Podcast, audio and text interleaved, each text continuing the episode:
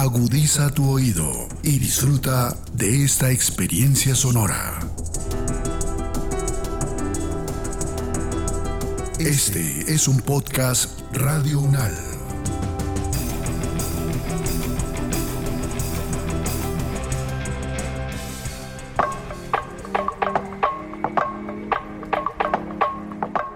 Y me dijo, ah, usted es que Jamie, sí. Entra aquí, bueno, entré y la estaba esperando cuando llega y me dice, bueno, si va a preguntar alguna cosa, pregúntela de una vez para que no me esté mirando de reojo. Eh, entonces yo llegué y le dije, ¿cómo así? ¿De qué está hablando? Le dije, no, porque yo sé que yo tengo una discapacidad, todo el mundo que me conoce la primera vez me mira así como atravesado, me mira de reojo. Entonces, para que nos evitemos esa situación, pregúnteme de una vez lo que me quiera preguntar, que yo le voy a responder. Y yo me acuerdo que yo le dije, ah, entonces usted se cree muy especial porque tiene una cosa que se le ve. Le dije, yo, yo también tengo una cosa que no se me ve y que puede ser peor que la suya. Y llegó me dijo, ah, sí, ¿usted qué tiene? Le dije, yo, tengo leucemia. Me dijo, ah, ganó, ganó, ganó, ganó. Antes de seguir, nos gustaría hacerle una invitación. Si usted ya escuchó nuestro episodio anterior, siga adelante. Pero si no lo ha hecho, anímese a dar una vueltita por ahí, pues esta es la segunda parte de la historia que comenzamos a contar allá. De todos modos, si quiere seguir sin escuchar esa primera parte, pues no pasa nada. Igual créame que este episodio lo va a disfrutar sea como sea. Esto es Alteroteca Podcast. Voces que hacen y deshacen la diferencia.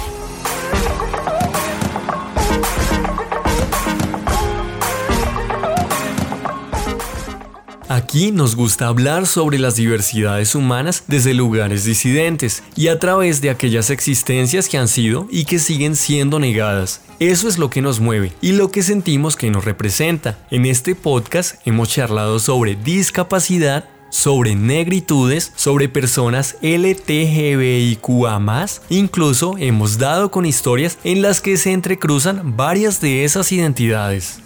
Y una de las conclusiones que más se ha repetido desde nuestros primeros episodios ha sido la de reivindicar el poder de la colectividad y de la movilización social. Esta narrativa ha sido la que nos ha permitido ver una arista diferente de esas realidades, y este caso no es la excepción de ello especialmente porque al hablar de las historias de la enfermedad crónica hay que considerar un personaje importante, las farmacéuticas. Generalmente, estas juegan el papel del villano en una trama digna de varias temporadas, pero su trabajo también tiene matices curiosos que, más allá de ese lado oscuro, también abren algunas condiciones necesarias para que las historias de la enfermedad crónica puedan ser contadas de manera colectiva.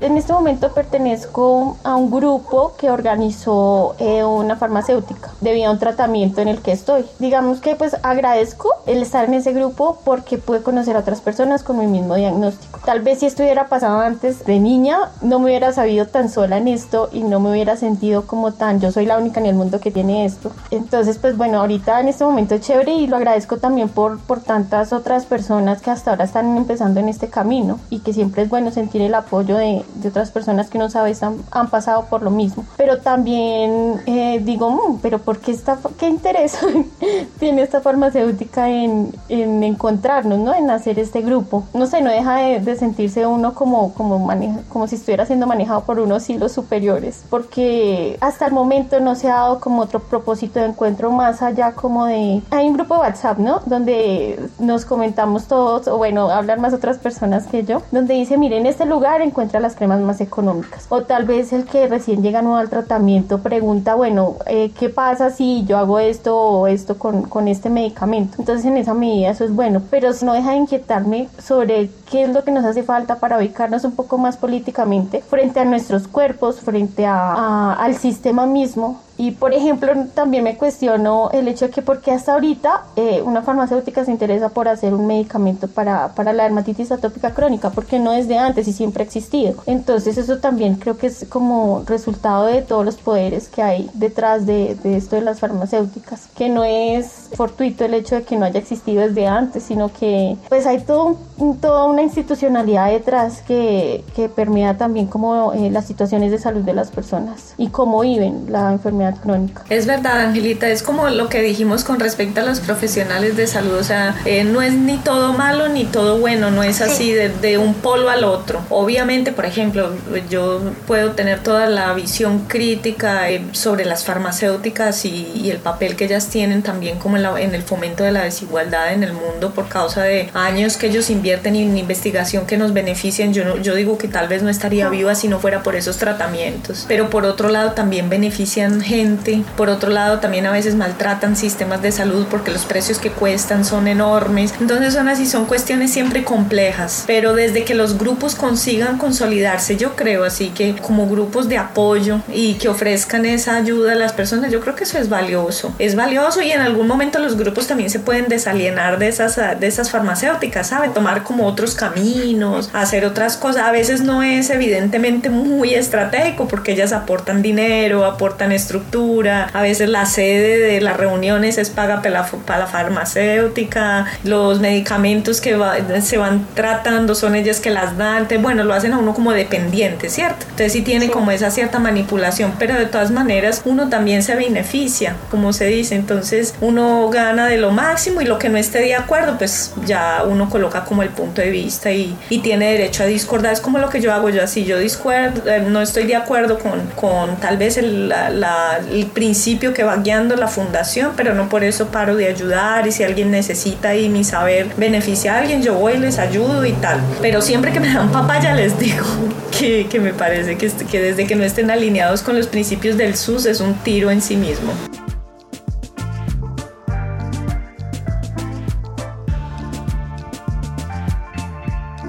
Yo diría que esos grupos de pacientes son lugares importantes, lugares de lucha, lugares de, de, apoyo, donde las personas se aconsejan, comparten informaciones. Yo he visto así resignificaciones muy bonitas de, de narrativas, así a veces de esa narrativa de muerte, de soledad, de la persona sentirse muy suelta en el mundo dentro de esas fundaciones. Aquí en Brasil también eh, fui a dos encuentros, dos, tres encuentros de la, funda, de la Asociación Brasilera de, de Linfoma y Leucemia, pero hay una cosa muy importante también en eso es que a veces esos grupos son cooptados, es tan difícil cuando la participación social no se coopta, son cooptados por ejemplo por farmacéuticas, entonces las propias farmacéuticas de los propios medicamentos van allá y se meten y comienzan a dar las pautas y quieren cambiar los objetivos de la propia fundación, de la propia asociación y los ponen más a batallar para mantener ese sistema privado que favorece individualmente a algunos grupos pero que colectivamente no funciona. Aquí en Brasil eso es muy fuerte porque pues tenemos el sistema universal de salud. Yo dejé de participar de la asociación, eh, hago, hago una donación mensual porque tengo una mayor solidaridad con todas las personas que hacen parte y veo que mucha gente se siente bien allá, pero no participo porque yo creo que ellos acaban vulnerabilizando el SUS, acaban vulnerabilizando el sistema, reproduciendo un poco esa cuestión de batallas individuales para cuestiones que deberían ser colectivas, que acaban privilegiando el sistema de atención privado y no el público. Entonces, bueno,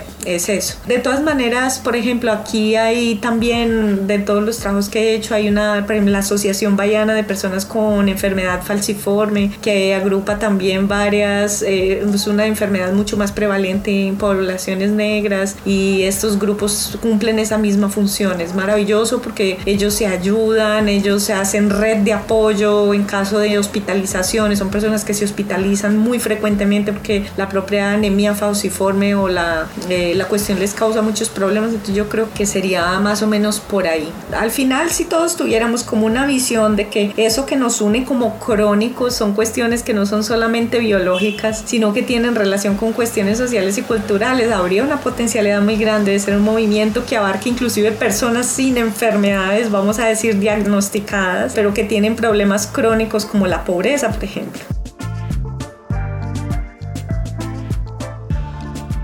Yo sí veo como unas particularidades, ¿no? Cuando se habla de enfermedad crónica, pero esas particularidades solo las encontramos cuando nos podemos sentar a hablar así y a escucharnos mutuamente, como lo estamos haciendo en este momento. Y creo que cuando existen enfermedades crónicas tan diversas y tan de distintos diagnósticos, a veces no es tan posible ese encuentro. Más aún también porque hay muchas personas que están institucionalizadas o que por sus condiciones de salud entonces no pueden salir de sus casas nos hace mucha más falta, creo yo, encontrarnos y, hablar y, conversar, porque sí creo que hay unas, unas barreras tal vez que, que, compartimos frente, frente al sistema, frente a los distintos sistemas, no solo el de salud, sino el laboral y el educativo. Hay unos estigmas muy particulares frente a la enfermedad crónica. Aunque no exista como tal, así, yo sí creo que, que hay unas particularidades y unas experiencias que, que compartimos, aun cuando se hable de distintos diagnósticos.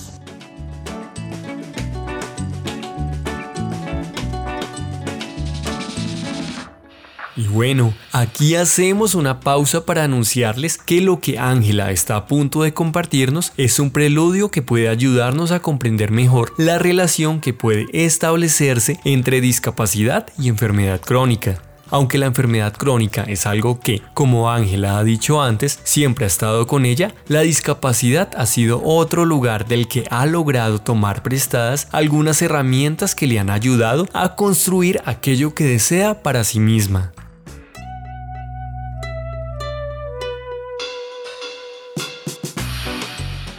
Muchas cosas que agradezco, todos los aprendizajes que he tenido, todas las personas con las que me he encontrado. Eh, también creo que mm, sin lugar a dudas ha sido la enfermedad lo que me ha llevado a recorrer un camino hasta el día de hoy a nivel académico desde mi formación de pregrado y pues imagínate hasta ahorita en la formación posgradual. Eso lo agradezco mucho porque todo eso le ha dado sentido a, a lo que he podido vivir. Claramente también hay ciertas experiencias eh, dolorosas que pues hacen parte del mismo diagnóstico. Voy a dejarlo ahí.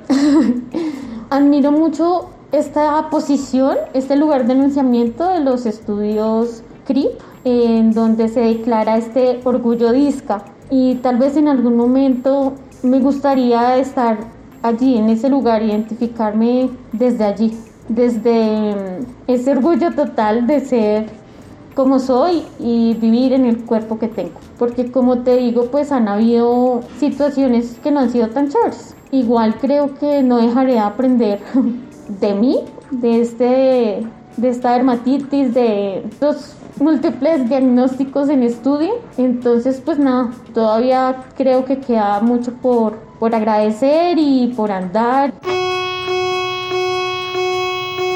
Alerta, alerta, propaganda anticapacitista. Y sí, pagada. Si no lo ha hecho ya, le recomendamos pasarse por el episodio de nuestra temporada 4 titulado La discapacidad es mi orgullo. Seguro que ahí encontrará más pistas para entender esta cuestión del orgullo disca que Ángela acaba de mencionar y seguro que eso también le deja el antojo de chismear todas nuestras temporadas anteriores. Ahora bien, siguiendo con Ángela y Jamie, vale la pena preguntarnos cómo fue que la discapacidad llegó a sus vidas, ¿no? Sobre todo porque fue algo que, con nombres y apellidos propios, instaló en ellas ciertas inquietudes y tendió para ellas ciertos puentes que les han permitido entrecruzar estos dos temas, desde un marco que les ha llevado a entender que la enfermedad crónica debe salir del marco biomédico, para darle lugar y reconocimiento a las narrativas encarnadas de estas mujeres y de cualquier otra persona que viva esta experiencia. Yo cuando llegué a la maestría sabía que quería mm, hacer una investigación en relación con, con, estas vivencias alrededor de la enfermedad crónica, pero no sabía muy bien dónde ubicarla en los discursos que ya tenía la maestría en relación con la discapacidad. Entonces esto fue como, como un proceso de, de preguntarle a los textos con los que me iba encontrando, pero bueno, ¿dónde está? ¿Dónde está la enfermedad? Necesito saber cómo definirla. Y claramente pues mm, digamos que con Fanny Lucía eh, una mujer con discapacidad visual, súper tesa, profesional, una mujer activista a la que admiro muchísimo, fue empezar a preguntarle tal vez algunas cosas sobre ella y también empezar a, indagarme a mí misma, ¿no? Y decir un poco en qué coincidimos y en qué nos distanciamos, si pudiera decirlo así. Entonces creo que fue un proceso de aprender a encontrar mi lugar y aprender a validar también eh, mis saberes, mi experiencia y darle un sentido para mi investigación, pero también para mí. De pronto no decir todo está bien, no pasa nada, o tratar de, de ocultar mi cuerpo y decir, cómo hacer pasar que, que no pasa nada. Fue aprender a decir sí. Hay unas particularidades que hacen que me comporte de tal o cual forma, que hace que a veces la gente me mire de una u otra manera y aprender, aprender sobre eso y decir como también está bien ser así y entender, yo creo, porque cuando uno trata de ocultar o de obviar que, que tiene una enfermedad crónica, digamos en mi caso que es de la piel y que es como tan visible a los demás, constantemente hay unas miradas que te lo están recalcando y el mismo sistema de salud, las mismas dinámicas y todo este cuento, ¿no? Entonces creo que fue también entender eso, entender que pasaba algo y poder como expresarlo y manifestarlo fue también como liberador.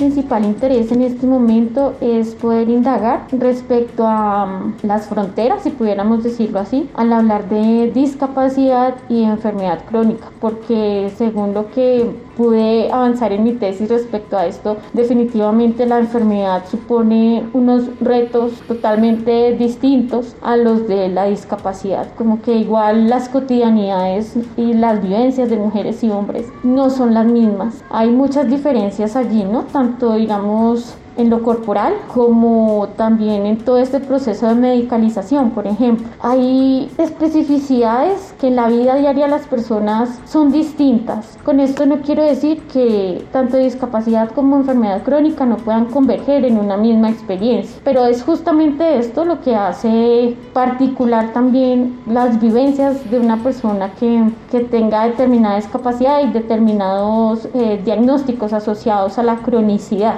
Entonces creo que en ese momento esa es mi mayor eh, preocupación investigativa porque creo que también es una necesidad no solamente para dar respuesta a esas preguntas, sino porque también me interesa ir más allá en este tema de la enfermedad crónica y como describir esos matices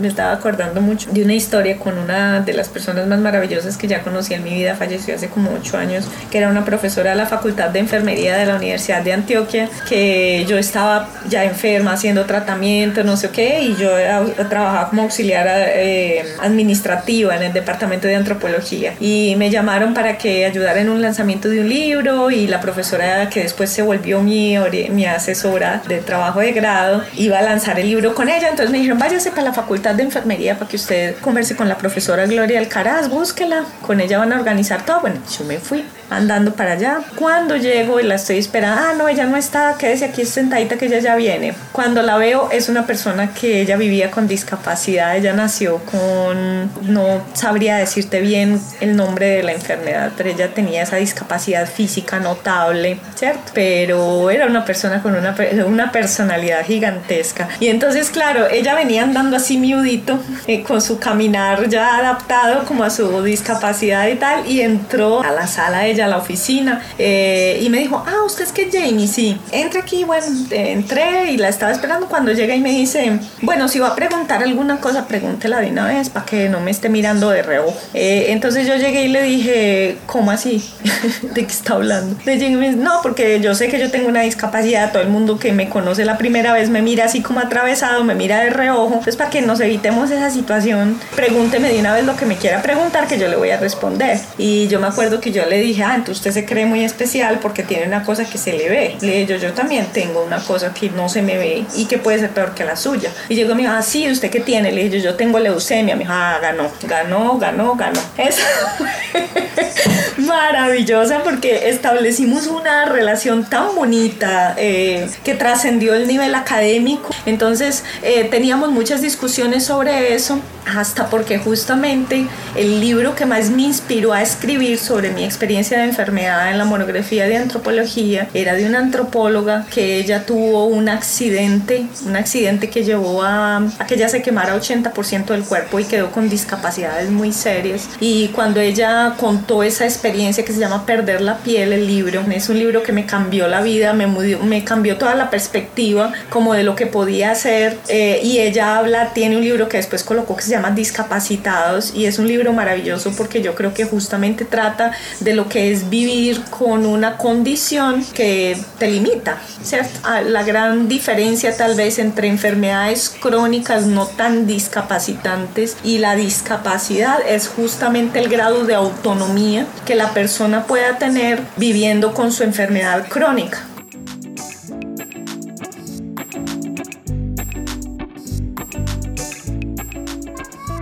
No hay unos límites claramente definidos, ¿no? Y que hay muchos momentos en los que se puede encontrar la discapacidad y la enfermedad crónica. Sobre todo cuando pienso en, lo que les comentaba antes de, la medicalización, de, de, esas cosas que en la vida cotidiana podemos compartir quienes vivimos con una enfermedad crónica, pues a nivel cultural, a nivel social hay, hay como muchas muchas creencias, imaginarios, estigmas con las que pues como que aprendemos un poco a, a lidiar en las personas con enfermedades crónicas y creo que hay otras barreras que, de las que también pueden hablar las personas con discapacidad, pero creo que cuando se cruzan esos dos factores, cuando hay una persona con discapacidad que tiene una enfermedad crónica y tiene que estar constantemente eh, haciendo uso de medicamentos o de alguna manera esa enfermedad crónica todos los días eh, provoca ciertos síntomas, pues ahí creo que es cuando se encuentran, pero no es el caso de todas las personas con discapacidad. Y aquí sí quisiera dejar como muy claro que entendiendo que como una de las grandes luchas históricas de las personas con discapacidad ha sido que se entienda la discapacidad más allá de lo biológico, que sea algo más parte de lo social.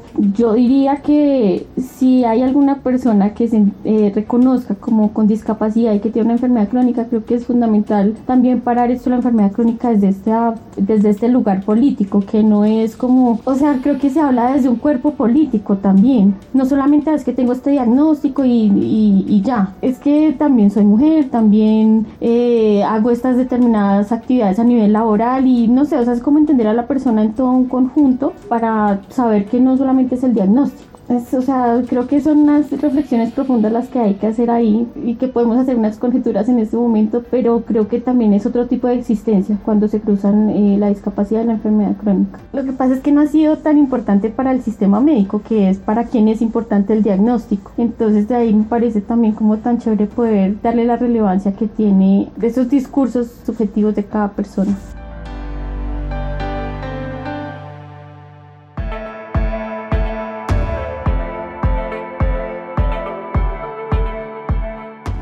Jamie y Ángela han construido buena parte de sus vidas en el espacio académico. Tenemos completa seguridad y cero dudas de que la academia se ha beneficiado enormemente con la presencia de ellas allí, pues son voces que encarnan, como bien se dijo antes, un cuerpo político que les define, tanto de manera colectiva como desde sus individualidades.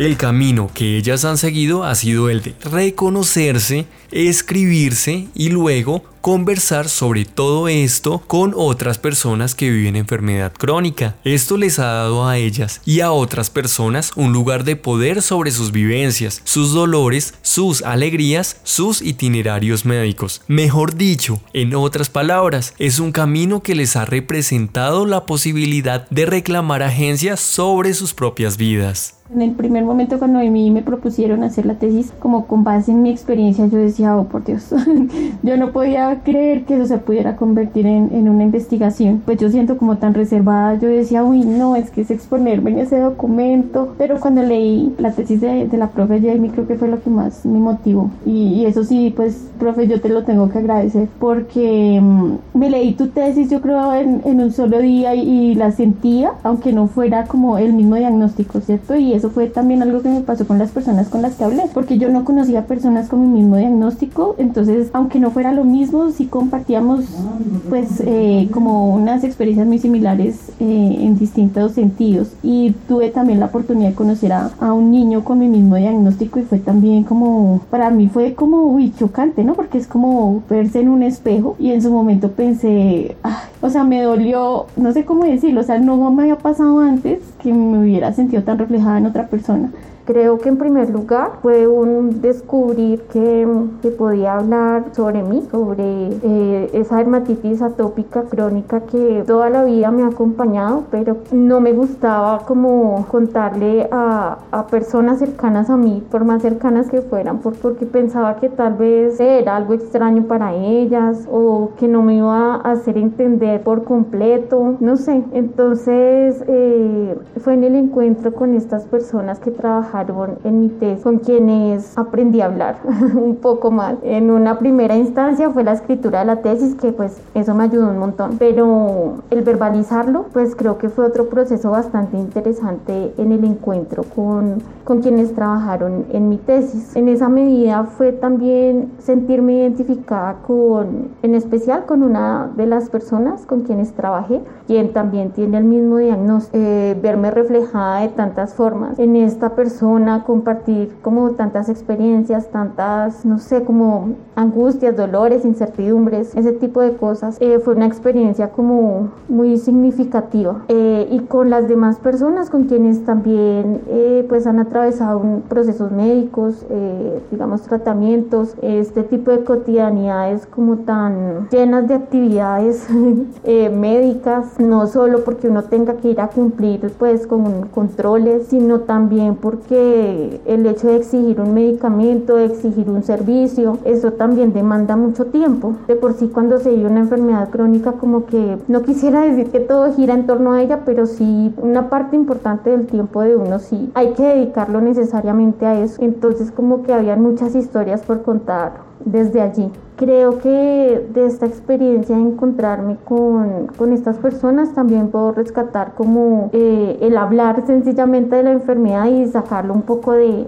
de, ese tabú o de esa zona de vergüenza en la que tal vez pueda estar. Hablar de ella solo como en lo privado o en la consulta médica. Permitirme y permitirnos, creo yo, ese espacio de horizontalidad para poder hablar, para poder preguntarnos, para poder ofuscarnos, indignarnos o para poder darnos consejos creo que todo, hace, todo eso hace que mm, pueda como sacar un poquito la enfermedad de como ese espacio de ser un tabú, por decirlo de alguna manera.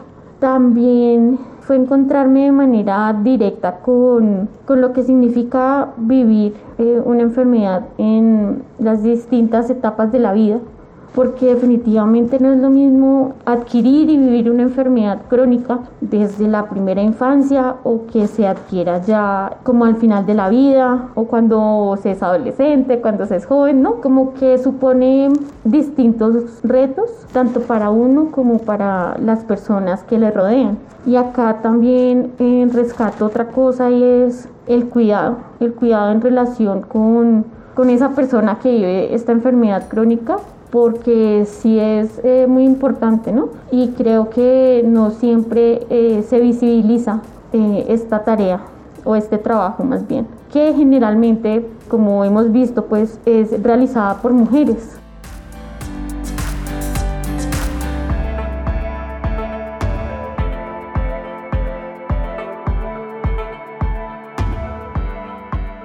Pero eso también, también es bonito y es lo que propicia la, la investigación y comprender que hay, hay, unas pedagogías que circulan en la vida cotidiana y que aprendemos y enseñamos y que eso también atraviesa como todo esto de, de la vivencia de la enfermedad y, y, el sistema de salud, creo que me cambió mucho la perspectiva sobre el tema, como que no solo soy un diagnóstico, sino que puedo ser muchas cosas más y, y ser consciente de, también de lo que debía desaprender para no seguir sintiendo como esas opresiones sobre mis hombros y poder como vivir la enfermedad crónica de una manera más decidida, más de acuerdo a lo que yo decidiera que fuera. Mi motivación básicamente era tratar de entender, en, en un primer momento era tratar de entender lo que me estaba pasando, porque toda esa literatura me, me mostraba otras narrativas que no era solo la biomédica, ¿me entiendes? Porque claro, el mundo médico lo cerca uno de explicaciones, de tratamientos, de como Angelita decía, o sea, todo muy centrado en diagnóstico. Y la, la, la lectura y todo el trabajo antropológico me traía otros marcos que eran culturales, culturales, políticos, sociales, me, me ampliaba la visión y yo decía, claro, lo que yo estoy sufriendo no solamente lo estoy sufriendo yo, sino que lo sufre mucha gente y está demarcado justamente por cuestiones que están pautadas para toda una sociedad, para todo un país, como es el propio sistema de salud, como es la propia desigualdad social. Entonces dije yo, si yo puedo con mi experiencia traducir un mundo de enfermedad que ayude para, inclusive para salir, ¿sabes? Yo creo que si a mí me ayudó para salir del mundo de la enfermedad como una cosa que te oprime, para un mundo de la enfermedad donde tú puedes construir otras cosas, esto le puede ayudar a otra gente. Y eso me animaba muchísimo y me anima hasta hoy. Hice la maestría con ese tema, hice el doctorado con ese tema. Y una cosa muy bonita es que, por ejemplo, una cosa fue escribir sobre mí misma, hacer un análisis de mi experiencia, de cómo lo viví, cómo mi familia lo enfrentó, cómo fue la lucha con el sistema, o sea, hablar en torno de mi experiencia y lo que pasó cuando empecé a entrevistar personas con, con la misma enfermedad que yo.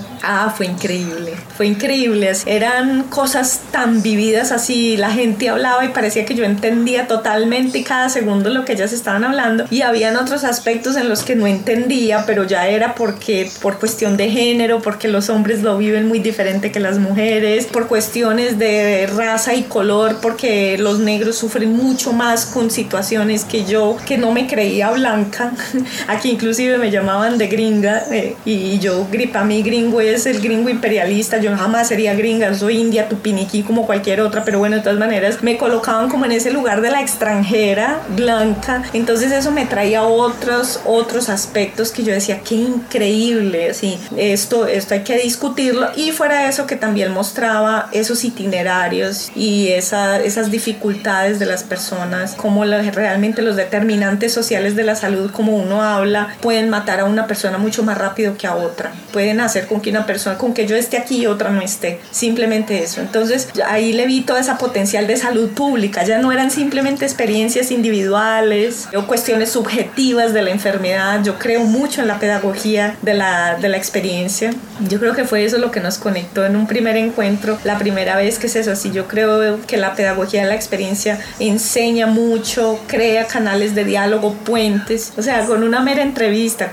conversamos en un tiempo, en un periodo y después conversamos en otro. Y yo me presentaba como una persona investigadora, pero también era um, una persona con la misma enfermedad. Y la disposición de las personas es totalmente diferente, ellas te quieren contar todo, ellas están dispuestas a llevarte a la casa, a mostrarte la familia, porque eso también da una cierta credibilidad. A veces las personas dicen, es que la gente no me cree, entonces el hecho de usted estar aquí entrevistándome está diciendo, esto es importante, lo que yo estoy diciendo es importante, y mire cómo viene alguien de la universidad a entrevistarme, y más si viene alguien de la universidad a entrevistarme con la misma enfermedad que yo. Entonces eso le da como otra, otra perspectiva, y fuera de eso, de que es lo que tú dices, Ángela, eso también lo coloca uno en un lugar de una cierta militancia, que así uno no lo quiera, es una fuerte militancia con el derecho, con los derechos, el derecho a ser, el derecho a existir, reexistir. Entonces es eso, es, una, es una cierta micropolítica, micro y macropolítica al final, porque tú estás haciendo una reivindicación de que se puede ser lo que se puede y se quiere hacer, así sea con una enfermedad. O sea, no, no tienes por qué caer en ese reduccionismo de que la enfermedad te defina, que la enfermedad diga quién sos, a dónde tenés que ir, por qué te tenés que ir.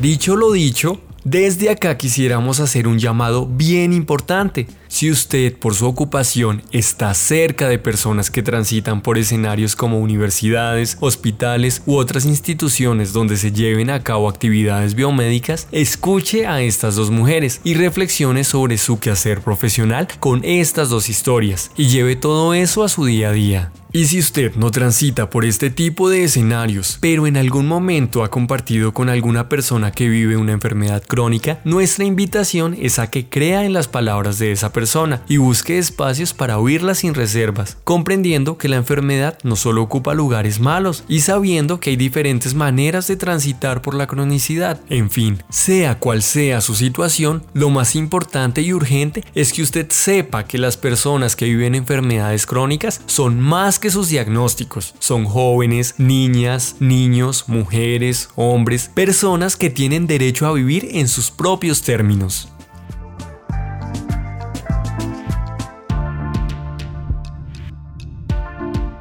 Las investigaciones que, que hacemos o que hemos hecho podrían contribuir a resignificar el hospital más allá como de un no lugar, de no encuentro y que dejáramos simplemente de pasar cuerpos en estudio por ahí y, y comenzáramos a, a encontrarnos más entre todos, entre pacientes, los llamados pacientes, que ahí también podrá haber toda una discusión, pero también entre nosotros y, y los profesionales de la salud, reconociéndonos también como sujetos, sujetos que, que también eh, todos tenemos unos saberes y unos conocimientos eh, válidos y legítimos. Ayuda mucho a la propia universidad salir de sus muros, a cada vez cumplir más ese compromiso social de que la universidad puede dialogar más con sistemas de salud, con profesionales de salud que sean más sensibles, que se importen un poco más con su trabajo desde otra perspectiva, desde una perspectiva un poco más humanizada, como se dice aquí. Por otro lado, eh, también es una reivindicación para el sistema de salud, para que no seamos los invisibles que circulan por un sistema sin rostro, sin nombre, sin, sino que son personas que comienzan a identificarse. Ahí volvemos a esa cuestión de la identificación. Se identifican no solo por un sufrimiento estructural que tal vez el sistema causa, las relaciones biologizantes, medicalizantes causan, sino que también nos identificamos como personas que a través de un cierto sufrimiento encontramos formas de reivindicar, formas de vivir diferentes a esas que, que son colocadas. Entonces tiene una potencia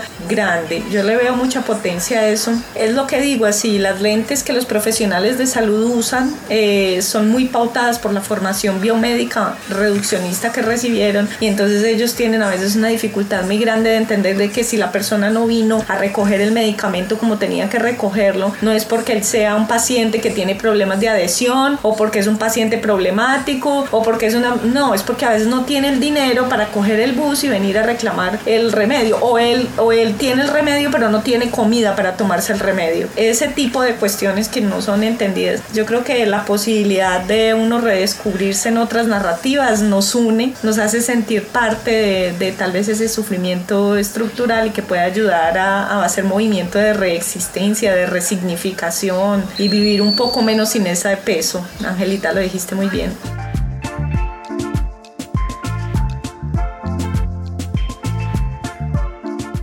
Nos pueden encontrar como Alteroteca Podcast en todas las redes sociales y plataformas de podcast o contactarnos a través de nuestro correo electrónico alterotecapodcast.gmail.com. En este episodio, en la investigación periodística, guion y ediciones, les acompañó Connie Guevara Urrego. Las locuciones son de Arturo Rodríguez y la mezcla ocurrió por cuenta de Edgar Huasca. Esta temporada fue grabada en coproducción con Radio UNAL y el Centro de Pensamiento Discapacidades, Corpo Diversidad y Corpo Disidencias.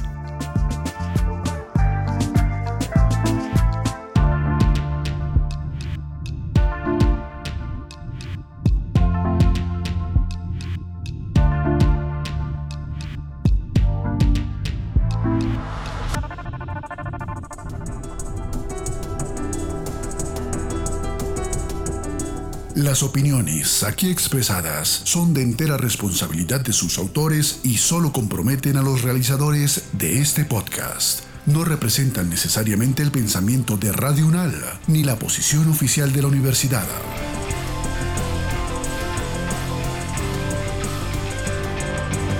Este y otros podcasts en nuestro sitio web podcastradio.unal.edu.co.